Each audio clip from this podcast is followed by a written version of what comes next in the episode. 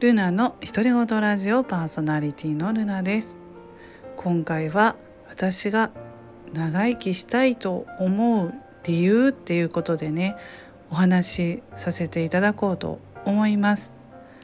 やっぱりね健康でいることが大事だなと思う。今日この頃なんですけれどもあのタイトルをねまあちょっと死についてっていうふうに書こうかなと思ったけどそうちょっとそれは書けないなと思っていきなりねタイトルに。だから「長生き」っていうふうに書いたんですけどうちはあの障害を抱える息子がおりますので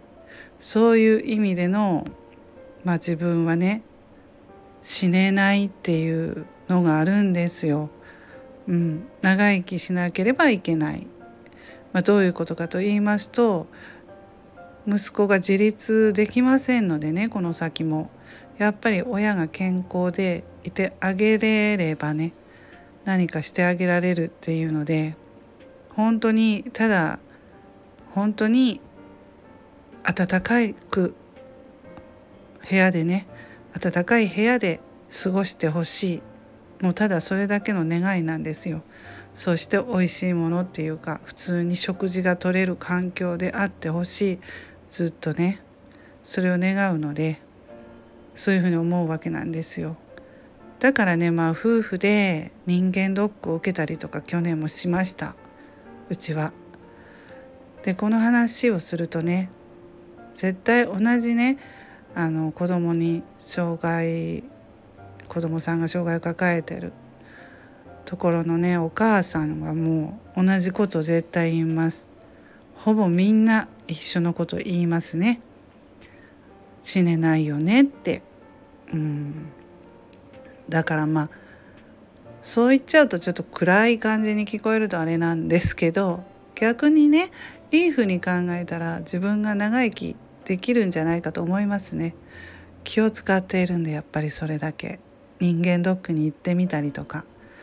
なんかちょっと具合悪いなと思ったら病院にすぐ行ったりとかするとねやっぱりきちっと検査で出ますのでね大丈夫っていうことが今はもう何でもわかるのでねがんとかでもね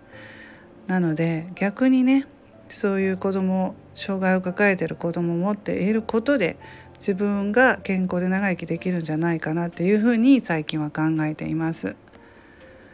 そしてまあその子供のことはねそれそういうふうに思っていつも健康でいようって思うし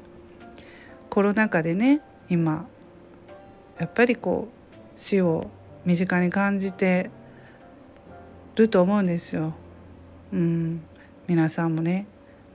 でもまあワクチン接種とかできてねもうコロナかかっても軽症で済んでそういうふうに考えもなってきたと思うんですけどね軽症で済むなって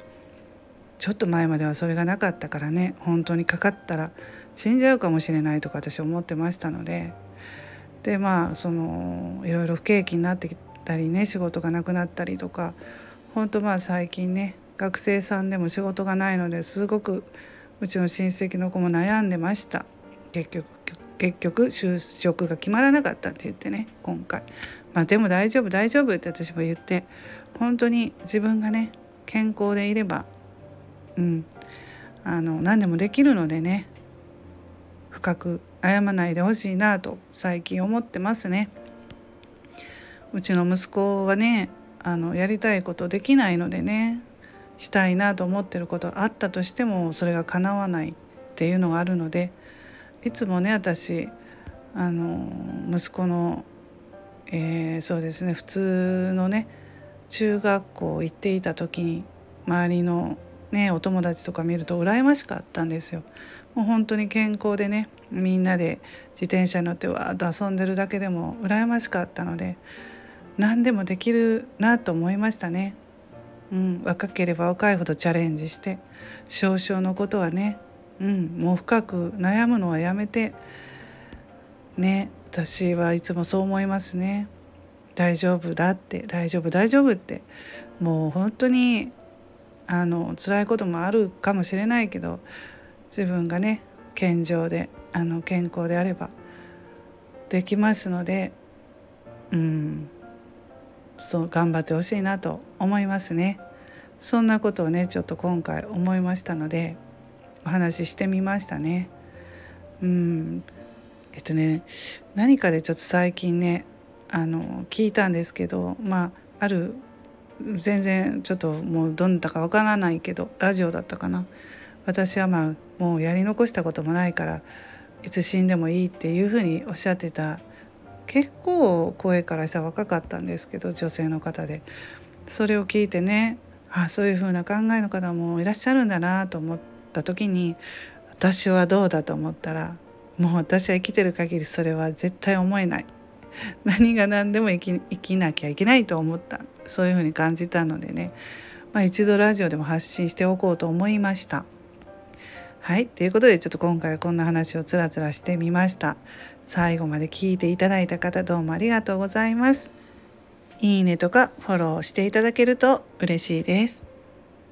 それではルナの独り言ラジオルナでした。